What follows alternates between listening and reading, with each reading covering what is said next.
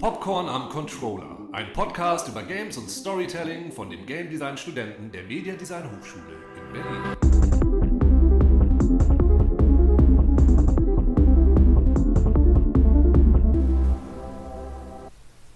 Hallo und willkommen zu einer neuen Episode von Popcorn am Controller. Heute ist meine nette Persönlichkeit anwesend. Ich bin die Melissa oder Mel, je nachdem wie ihr wollt. Und mich begleitet heute Chiara, die euch von dem Spiel God of War erzählt und wie die Geschichte in diesem Spiel auf verschiedene Weise rübergebracht wird.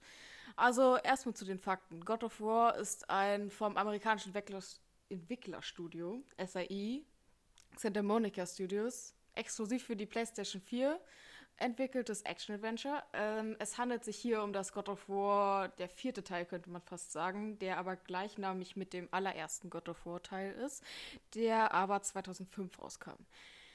Ähm, dieses God of War kam am 20. April 2018 raus, also nicht verwechseln. Es geht ein bisschen um was anderes.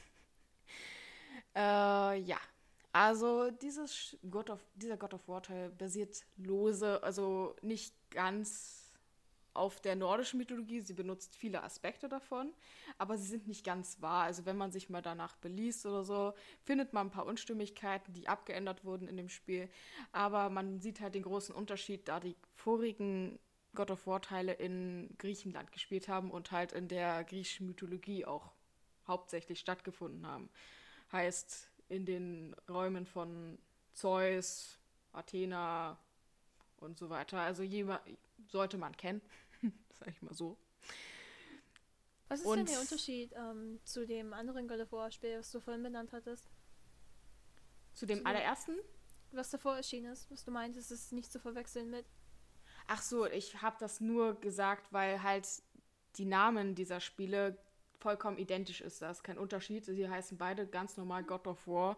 Nur ist halt der allererste Teil God of War ähm, spielt noch in Griechenland, wo auch wo Kratos, also der Hauptcharakter, um den es auch geht, noch sehr viel jünger ist und erst sein ganzes Leben irgendwie erforscht und auch ein paar Sachen rausfindet. Er ist zum Beispiel ein Halbgott, also er ist der Sohn von Zeus.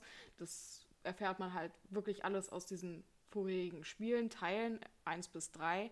Er wird halt ähm, durch die Tötung von Ares, den Gott des Krieges, wird er selbst zum Gott des Krieges und übernimmt ein bisschen sagen wir, erst die Drecksarbeit für die Götter und später will er sich halt rächen, weil die Götter ihn dazu gebracht haben, seine Familie umzubringen.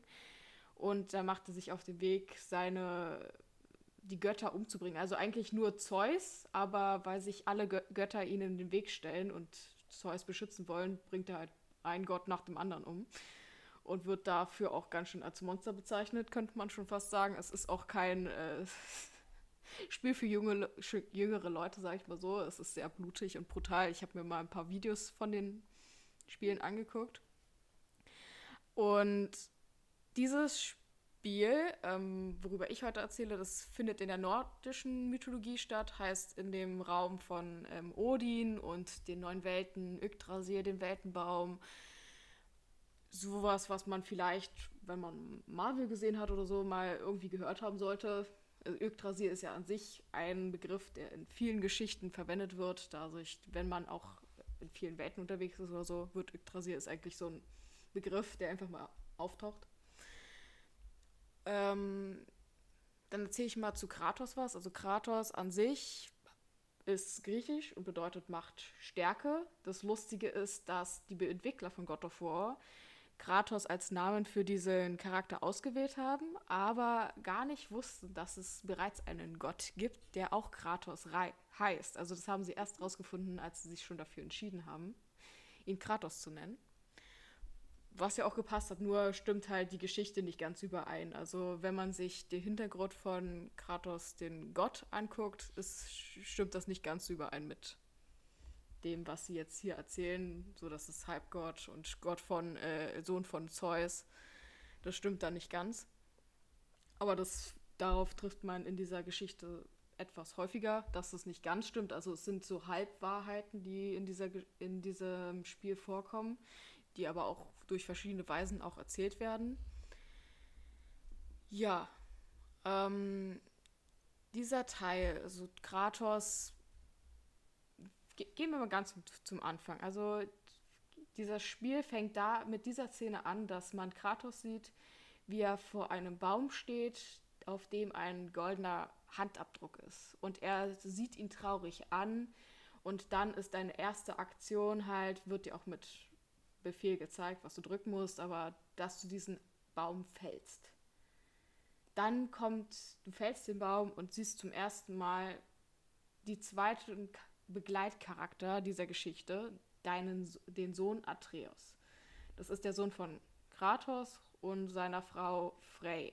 Und sie nehmen diesen Baum mit und du erfährst halt in dieser Bootsfahrt, als du den Baum zurück zu dir nach Hause bringst, dass ähm, die Mutter von Atreus diese Bäume markiert hat. Also sie, diese Bäume sollten ähm, gefällt werden und zu ihrer Beisetzung benutzt werden. Also die Mutter von Atreus ist gestorben und diese Bäume sollten dazu verwendet werden, um sie zu verbrennen.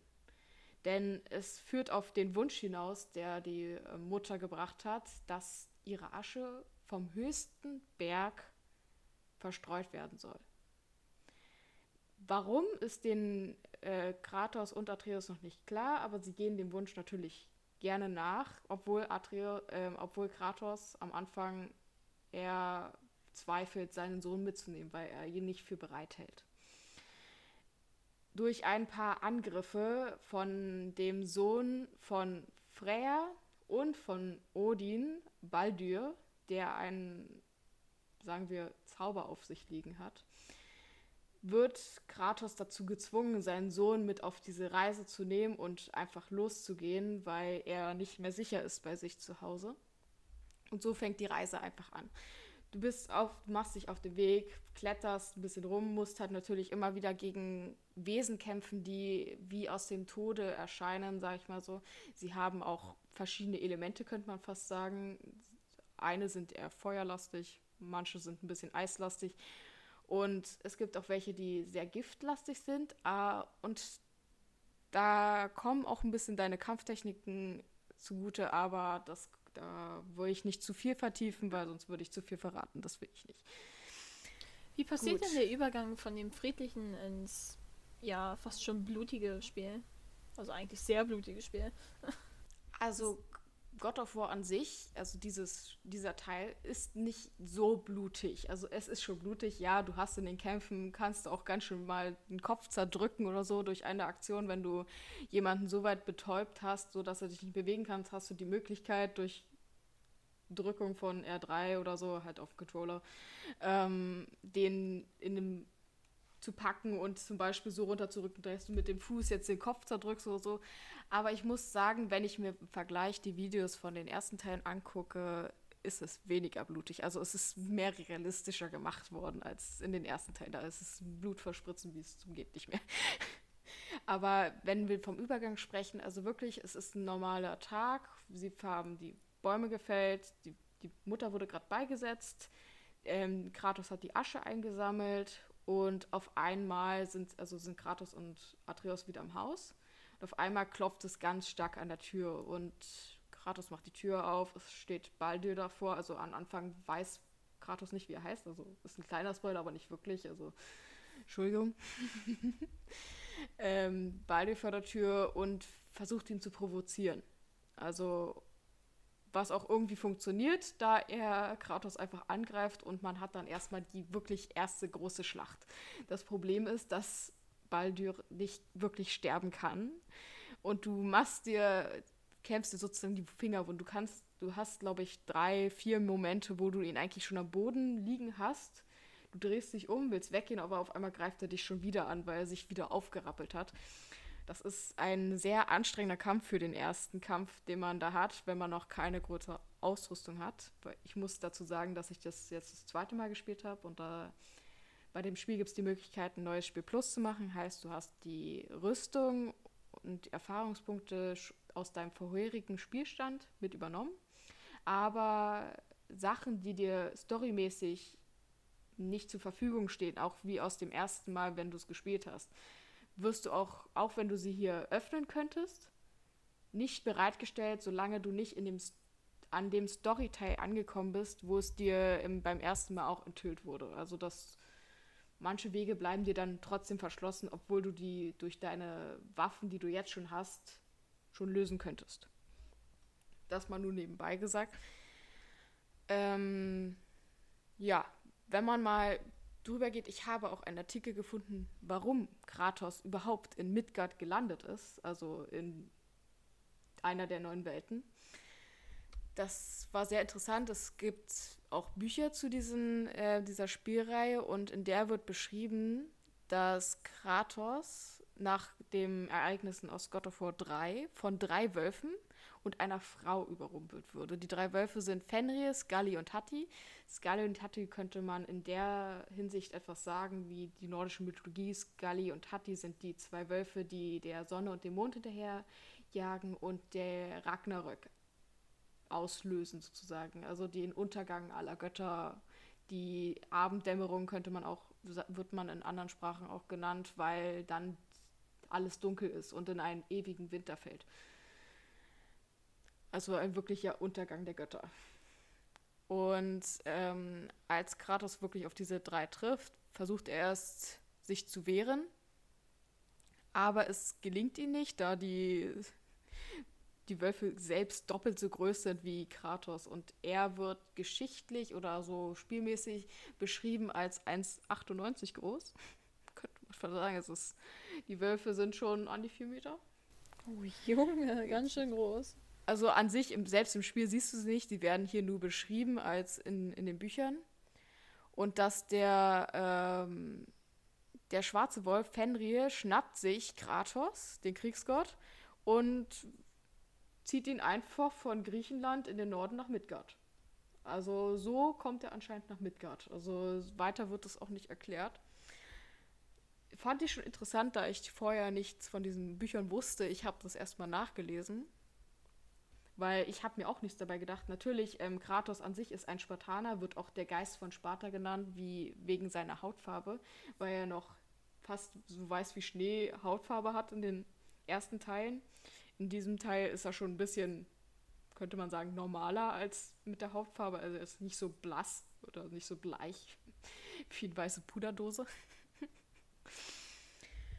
ja, so, was könnte man dann erzählen? Ähm, Weswegen hast du dir denn das Spiel ausgesucht? Was fasziniert dich denn so am Spiel? Dass du es unbedingt vorstellen wolltest? Was mich an dem Spiel fasziniert, also ich finde sehr interessant, wie die Story halt auch unter anderem rübergebracht wird. Ähm, es gibt viele verschiedene Varianten, die da die Story rüberbringen und auch Gefühle. Also du siehst durch die heutige Technik viel auch in den Ausdrücken von Kratos und Atreus und auch in ihrer Persönlichkeit, die sich in dem Laufe dieser Geschichte etwas verändert durch Ereignisse, die sich halt begeben. Und du hast, das ist leider ein leid, kleiner Spoiler, aber irgendwie muss ich den erzählen, weil sonst macht es keinen Sinn, warum eine weitere Figur in den Fokus mit hineintritt, könnte man sagen. Du hast, ähm, als du den höchsten Berg erreicht hast, also in Midgard den höchsten Berg erreicht hast und sozusagen eigentlich dein Ziel erreicht hast und das, die Asche deiner Frau, also der Frau von Kratos, ähm, freilassen möchtest, sag ich mal so, oder verstreuen möchtest, erfährst du von einem, von Mir Mir, das ist einer der weisesten Menschen der Welt, wird da erzählt, oder Riesen, ähm, in der wirklichen, der nordischen Mythologie steht er als weiser Riese ähm, drin, der von den Asengöttern, also Asengötter sind die Götter wie Odin und sowas, ist dieses Göttergeschlecht, an die Warnengötter, die hier auch eine Rolle spielen. Dazu gehört dann auch die Warnengöttern Freya, die auch Macht über die Valkyren und sowas hat, also wenn euch das was sagt, Valkyren, so ein Wesen, Mischwesen aus Adler und Frau. Und in der wirklichen äh, germanischen Mythologie steht es halt so drin, dass als Friedensabkommen ihr den Warnen der, der Riese Mimir und noch eine Person übermacht wurde und auch andersrum von den Warnen an die Asen auch zwei Personen übergeben wurden. Darunter auch die Göttin Freya, die in diesem Spiel den Gott Odin geheiratet hat, um Frieden zu schaffen zwischen den Wanen und den Asen, weil äh, ein ewiger Krieg herrscht zwischen den beiden eigentlich. Die kommen aus, auch aus zwei verschiedenen Welten, der neuen Welten, die es ähm, in diesem Spiel unter anderem wieder gibt, sag ich mal so, die sind, stehen eigentlich schon fest.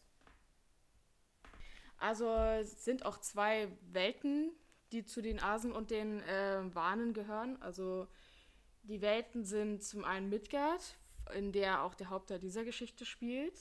Helheim, eine Welt des, des Eises, könnte man sagen, und der Toten. Da werden alle, ähm, alle toten Seelen werden sozusagen dahin gebracht. Ob sie dann weitergehen können, ist eine andere Frage. Aber auch eine riesige Walküre ähm, entscheidet in dieser Welt, ob man weiterkommen kann oder nicht. Also es ist auch sehr, ein sehr spannendes Bild zu sehen, finde ich. An sich ist einfach die Grafik auch schon echt schön und auch die ganzen Figuren, die da drin vorkommen. Das war auch ein weiterer Grund, warum ich dieses, dieses Spiel sehr mochte, weil ich einfach die Umsetzung sehr interessant finde und auch wie viele Mythen da irgendwie drin erzählt werden oder eingebracht werden, sagen wir es so. Ein weiteres ist Alfheim, das ist die Welt der Dunkelelben und der Lichtelben. Die sind auch untereinander ein bisschen im Krieg, also das kriegst du auch ein bisschen mit. Da wirst du auch mehr, mehrfach konfrontiert mit den Dunkelelben. Die sind auch kein Spaß. Die, leucht, die schießen Lichtblitze ab, die dich erblinden lassen, fast für ein, ein paar Sekunden. Ja, das ist dann wie eine richtige dunkle Wolke und du siehst halt nicht, ob der angeflogen kommt. Du siehst halt nicht deinen Gegner für die ganze Weile. Du kannst zwar ausweichen und sowas, wenn er kurz vor dir ist, aber ist ein bisschen stressig. Ähm, du hast Jötunheim, das ist die Welt der Eisriesen, wenn man mal von der von dem Marvel, sage ich mal so, ausgeht, sieht man das ja auch, die Welt der Eisriesen oder generell der Riesen. Und dann noch Muspelheim. Das Muspelheim ist die Welt des Feuers. Also da sind sehr viele Feuerwehren auch unterwegs. Du bist da eigentlich nur an einem Vulkan unterwegs. Also da kletterst du auch überall lang und hast sehr viele Prüfungen, die du erledigen musst. Das spielt jetzt keine große Rolle in, diesen, in dem Storyverlauf, aber du kannst dir halt, du wirst irgendwie, wenn du das das erste Mal spielst, auch gezwungen, in dies, allen diesen Welten zu erkunden, weil du willst ja auch eine bessere Rüstung haben, um deine Gegner besser zu besiegen können, um sie besser zu besiegen. Also, weil sonst kriegst du das manchmal echt nicht gut hin, sag ich mal so. Du kannst bei manchen, bei manchen Kämpfen stirbst du um die fünf, sechs Mal, was auch an deiner Ausrüstung liegen kannst. Weil es gibt Kämpfe, aus denen du nicht aussteigen kannst. Die müssen, werden fortgeführt, solange du sie nicht, solange du sie besiegt hast. Da kannst du nicht raus. Da musst du schon dich vorbereiten und ein bisschen besseren Anzug haben. Also es gibt auch Hinweise, wenn du auf, in so einen Kampf gerätst. Deswegen nur als kleiner Tipp, falls ihr es mal spielt, achtet darauf und bereitet euch vor. Weil ihr müsst nicht, also ihr könnt an sich auch nur der Story folgen. Aber ich empfehle auch nebenbei ein bisschen die Welt zu erkunden, weil es macht einerseits Spaß, alle Truhen zu finden, wo du dann ähm, Welten, also so so eine, sag mal, Runentafeln findest und dein Sohn hast du auch dabei, der kann das halt lesen. Du, Kratos selbst wird eher ein bisschen ungebildet dargestellt, weil er das meiste nicht lesen kann. Also Deswegen holt er seinen Sohn immer sehr oft dazu, um das zu lesen oder vorzulesen. Und du sammelst dann auch ähm, sozusagen Runen, mit dem du neue Weltenschriften lesen kannst. Also so ist schon sehr spannend. Also du musst auch wirklich alles sammeln, um dann die eine Schrift lesen zu können. Also das und die Touren dafür sind überall verteilt. Das ist ja ist schon schön, sich das mit anzusehen. Besonders da du so viele verschiedene Charaktere dann manchmal mit einführst. Es gibt als Hauptcharakter sind halt wirklich nur zwei Zwerge, die heißen Cindy und Brock. Die sind auch die Schmieder, also die helfen dir, deine Rüstung aufzuwerten. Dann einmal Freya, die als Waldhexe anfangs dargestellt wird und halt sich erst später in der Lauf der Geschichte rausstellt. Ähm, Freya ist halt, als das Göttin ist und die Ex-Frau, sag ich mal, von Odin ist. Dann noch Mirmir, zu dem ich vorhin kommen wollte, den man auf dem Berg, im höchsten Berg in Midgard trifft, der dir erzählt, dass mit, Midgard nicht der größte Berg ist, sondern in Jötunheim. Und aber das Problem ist, dass die Riesen den Zugang, also das Tor nach Jötunheim versteckt haben und du nicht einfach nach Jötunheim kommst. Sie haben der, die Rune, um nach Jötunheim zu kommen oder den Weg nach Jötunheim zu finden, einem Mann anvertraut namens Tyr, der kommt auch in der normalen ähm, Mythologie vor, als ein Gott des, äh, des Friedens, sage ich jetzt mal so. Also er sorgt, versucht immer Krieg zu entgehen. Er will keinen Krieg, er versucht es zu umgehen und hat auch aus vielen Kulturen Geschenke bekommen. Also du siehst auch, in, wenn du in einer seiner Grüft, Grüfte bist, dass du da Geschenke findest aus Ägypten, aus, aus Griechenland auch, wo auch Kratos auf dem Krug abgebildet ist. Und aus auch anderen mythologischen Standorten, könnte man sagen. Und Mimir ist auch ein, einer der Begleiter, die du eigentlich durch das ganze Spiel dann noch hast, weil ähm, Mimir selbst wurde auf diesem Berg in einem Baum befestigt, aus dem man nicht selbst fliehen kann und in dem, also ihn kann auch eigentlich niemand so wirklich töten oder darf niemand töten, weil Odin ihn da eingesperrt hat und er das ausnutzt, um ihn zu foltern. Ja, und äh, weil Mimir, Kratos und Atreus sehr hilfreich sein kann, schlägt er vor, dass sie ihm den Kopf abschlagen. Da kommt der kleine Spoiler. Sorry äh, dass sie ihm den Kopf abschlagen. Sie machen das auch. Sie nehmen den Kopf mit zu Freya, der Waldhexe, die ihn dann wiederbelebt. Heißt, du trägst den ganzen Spiel einen redenden Kopf mit dir rum, der dir lauter Geschichten aus der Mythologie und der alten Zeiten erzählt, weil du bist sehr oft in einem Boot unterwegs, um von Insel zu Insel zu fahren. Du bist halt ja in, am See der Neuen angekommen. Also da ist auch der Bifrost in der Mitte. Du hast halt wirklich neun Tore um, dieses, um diesen See aufgebaut. Jedes Tor steht halt für eine andere Welt, die ähm, von den neuen Welten. Und in den See der Neuen wirst du halt sehr oft fahren mit dem Boot und je länger du fährst, umso öfters kommt es vor, dass halt entweder Kratos am Anfang oder dann ähm, Mimir mit Geschichten, also anfängt Geschichten zu erzählen. Von Freya, von Odin, von Tyr, von anderen Zwergen, von, boah, ich weiß gar nicht, wie vielen Charakteren er da zwischendurch mal erzählt. Es kommt immer zwischendurch mal, triffst du auf, auch auf Wandtafeln, die heißen äh, Jötner-Schreine. Also da sind Wandtafeln, da sind immer Bilder gemalt, die Verschiedenes aussagen. Also sie erzählen halt auch von Ragnarök, also von Seti und Hatti, von Tyr, von den Riesen, von allen möglichen. Also es ist auch schön als so eine alte Skizze bildlich dargestellt, wo du halt auch viel erkennen kannst, ohne wirklich, dass da Schrift mit dabei ist. Also das ist, ist eine andere Sache, die ich finde, ist gut umgesetzt. Und es macht einfach auch Spaß, sich das alles anzugucken, weil es sehr objektorientiert ist, sag ich mal so. Es ist, macht einfach Spaß, dazu zu sehen ähm, und sich das alles anzugucken.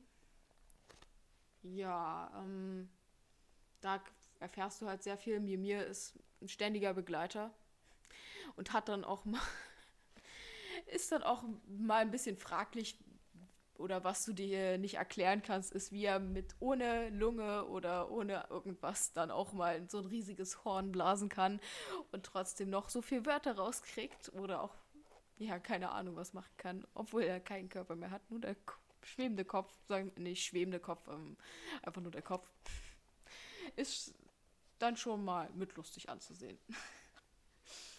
Klingt auf jeden Fall interessant. Ähm, was ist denn das Ziel des Spiels, äh, das Ziel der Geschichte, das Ziel von Kratos? Das Ziel des Spiels ist wirklich, äh, die Asche seiner Frau auf dem höchsten Gipfel zu verstreuen.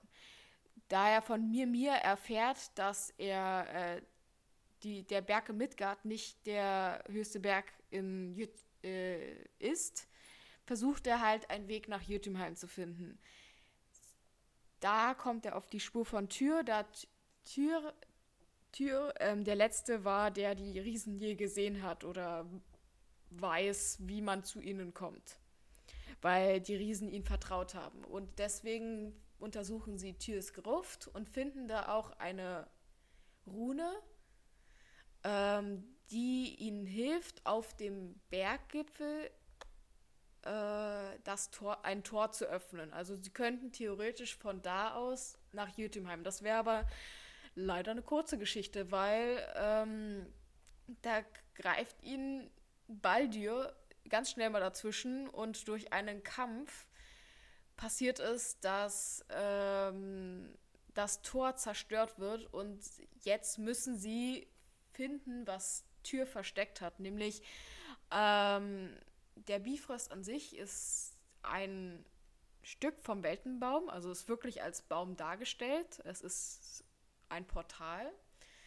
Und durch einen Aufbau eines Schlüssels, den sie entdeckt haben auf einer Tafel, der geheim war, also den auch Odin gesucht hat. Also Odin war auch schon die ganze Zeit auf der Suche nach Jötunheim und er verfolgt auch eigentlich Kratos und Atreus die ganze Zeit.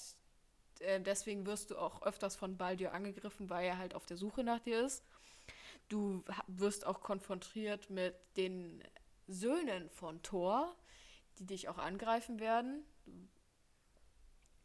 Aber ich will mal nicht zu viel verraten, das lasse ich mal für eure Sache, wie das ausgehen wird. Oder wie spannend oder wie anstrengend das wird. ja, man hört es vielleicht mal in der Stimme, es wird anstrengend. ähm, ja, also du wirst halt wirklich mit diesen drei Charakteren wirklich öfters konfrontiert und merkst dann auch, dass er eigentlich irgendwas von dir will. Du weißt aber nicht was. Also du weißt auch eigentlich fast die ganze Story nicht, was er von dir will. Warum er dich die ganze Zeit angreift oder warum er dich sucht, wie er dich findet. Du bist ja auch ein Gott aus einem anderen Land in Midgard. Du kriegst auch ähm, von Freya selbst eine Rune, die dich anfangs verstecken soll, aber die hilft nicht lange leider. Die wird aufgelöst durch einen. Mh, mm, ja, ich weiß gar nicht mehr. Ich glaube, durch ein, weil du irgendwo gefangen wirst, wird sie leider aufgelöst. Hast du leider Pech gehabt, sag ich mal so. Da wirst du wieder schneller gefunden durch Baldur. Ähm, naja. Ich will noch mal was zu den Welten sagen, die ähm, erreichbar sind. Sag ich mal so, die letzte erreichbare Welt, in die du reisen kannst, ist Niflheim. Das ist eine Welt, in die du reingehst und du dich ganz schön beeilen musst, weil du wirst, wenn du da in diese Welt reingehst, wirst du in einen, kommst du durch giftigen Nebel, sag ich mal so. Du musst Kämpfe in diesem Nebel abhalten und dich auch schnell bewegen, weil du musst, es ist ein riesiges Labyrinth da. Du findest zwar wichtige Ressourcen da drin, um eine bessere Rüstung zu finden, aber es ist sehr schwierig, weil du hast ähm, Hindernisse wie schöne Kreissägenblätter oder zustampfende riesige Blöcke, zwischen die du durch musst, ohne viel Zeit zu verschwenden, weil je länger du im giftigen Nebel bist, umso schneller kommst du deinem Tode auch nah.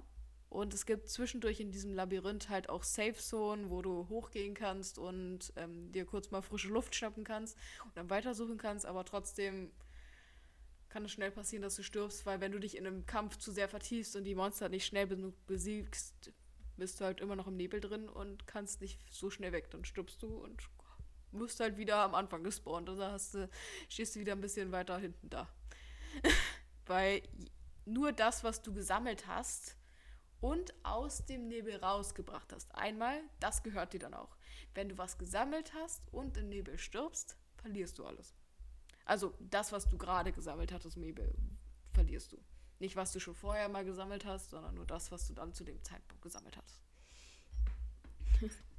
es gibt auch drei Welten, da kannst du nicht hinreisen.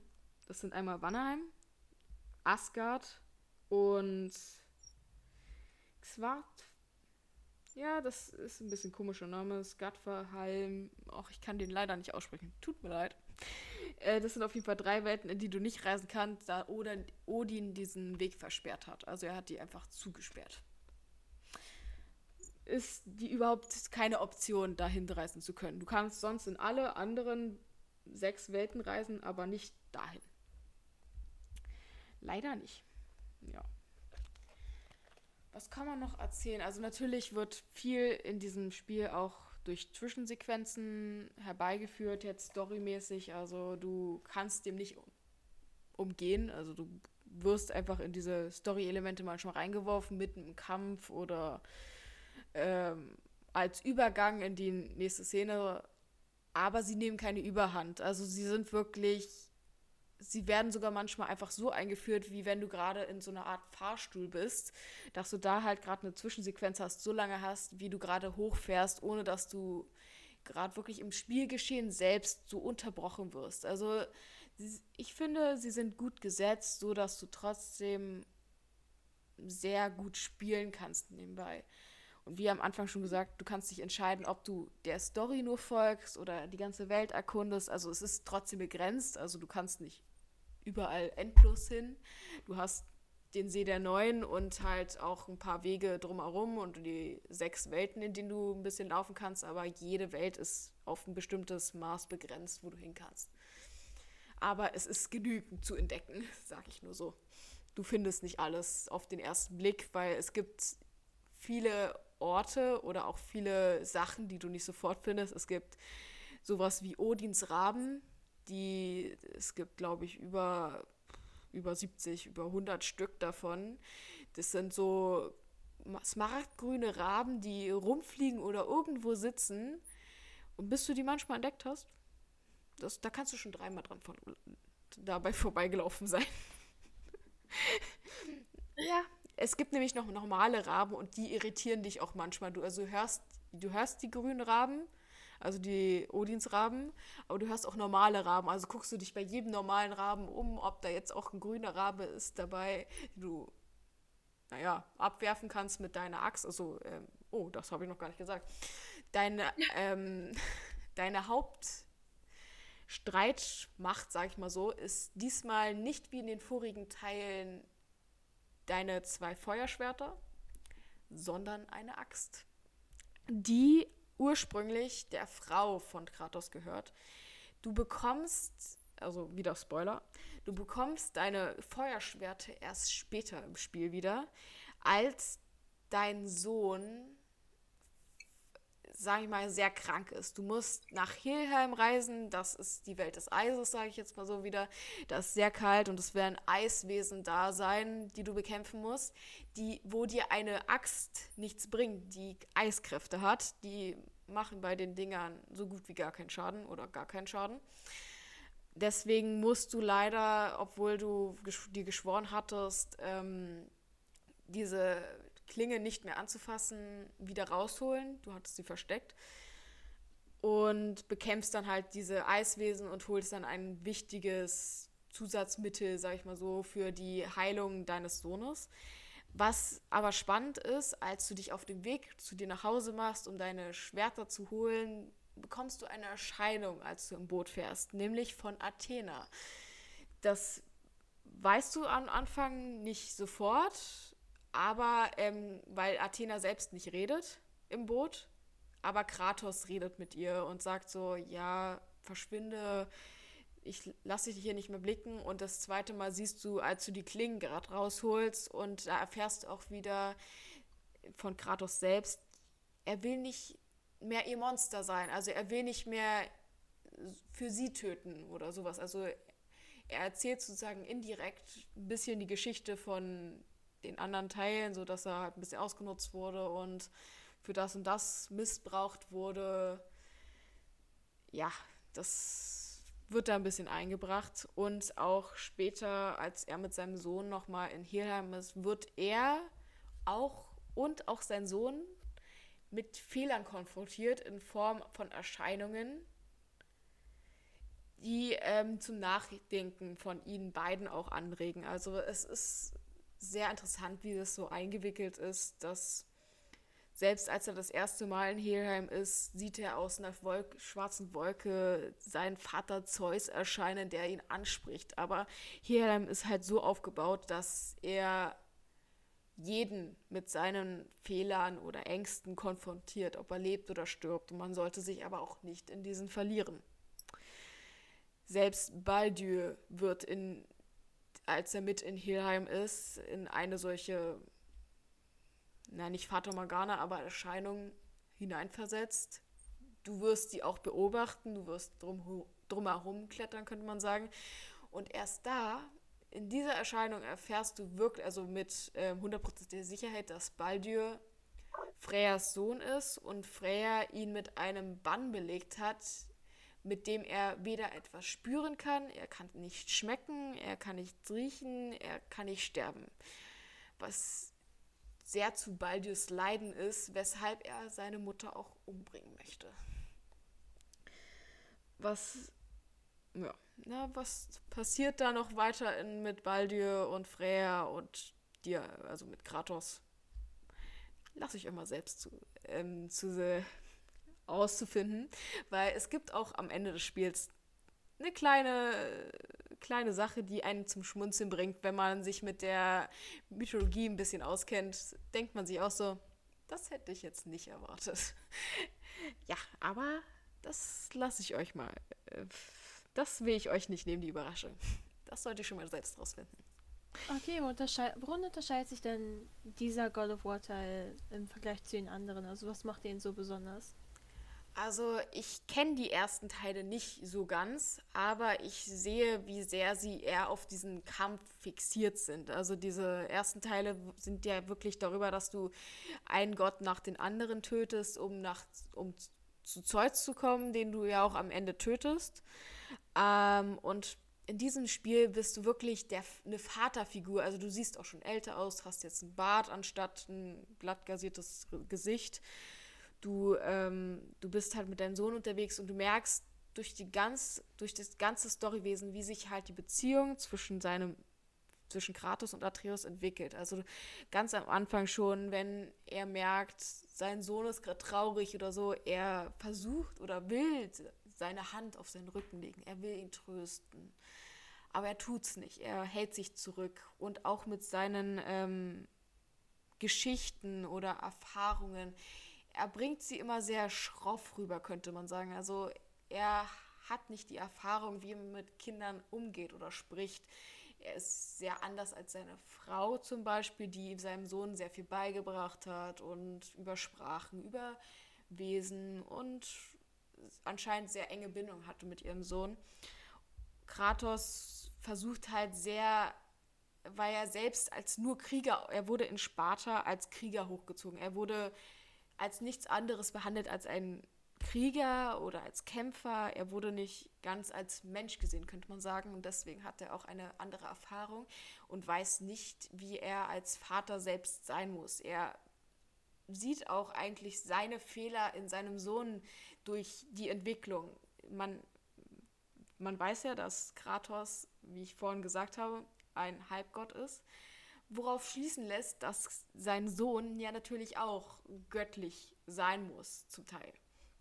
Was Atreus aber selbst nicht weiß.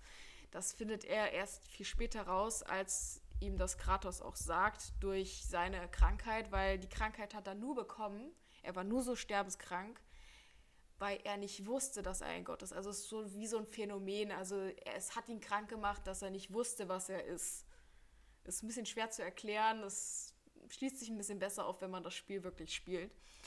Ähm, und du rettest ihn halt und erzählst ihm halt, dass er ein Gott ist. Natürlich freut sich irgendwie Atreus und fragt sich die ganze Zeit so, hm, oh, diese kindliche Freude, oh, was habe ich denn für Kräfte oder was kann ich denn machen? Kann ich mich in ein Tier verwandeln? Er ist total erfreut, aber man merkt, es gibt im Laufe des Spiels auch eine leichte Wesensänderung, weil Kratos sich ja auch ein bisschen über allen verhält, sage ich mal so. Er lehrt, ähm, er, lehrt, er lehrt Atreus das Töten unter anderem, aber zum Selbstschutz, was Atreus durch ein paar Sachen ein bisschen verdreht, könnte man fast sagen, ein bisschen Wesenänderung kriegt und ganz schön, ja, äh, arrogant kurz wird. Also er nimmt sich das zu hoch und macht dann auch ein, zwei Fehler, sag ich mal so, indem Kratos sich selbst irgendwie ein bisschen wiedersieht, würde ich fast sagen, wie er reagiert auf seinen Sohn.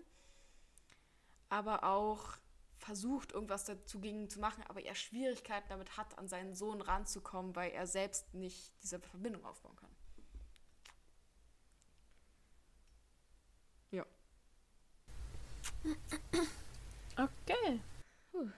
Also, ja, also ich würde euch sagen, spielt es immer durch. Es macht Spaß. Es hat eine geile Grafik. Es gibt ein paar schöne Momente und ein paar echt epische, würde ich fast schon sagen. Na gut, es ist für mich episch. Es muss nicht für jeden episch sein. Ich finde diese Szenen einfach echt cool, weil besonders wenn du es an der Playstation spielst, hast du ja noch die schöne Vibrations- Funktion des Controllers selbst. Also du merkst richtig, wenn es Spannung aufbaut und du gerade in so einem krassen Kampf oder in einer krassen Bewegung drin bist, vibriert halt der ganze Controller und du wirst halt ein bisschen mit reingerissen noch weiter. Und das macht es einfach ein bisschen spannender und aufregender, würde ich fast schon sagen. Und naja, da würde ich einfach sagen, ich hoffe, es hat euch gefallen, was ich euch erzählt habe. Ich hoffe, ich habe euch nicht zu viel verraten. Ich kann das leider immer nicht so einschätzen und habe euch das Spiel ein bisschen freudig geredet. ja. Dann würde ich sagen, also ihr seht, ihr hört uns auch noch in einem anderen Podcast von Melissa, wo sie uns The Wolf, ja, Among, Wolf Among Us, genau. The Wolf Among Us vorstellt. Und ja, wir hören uns. Auf Wiedersehen. Tschüss.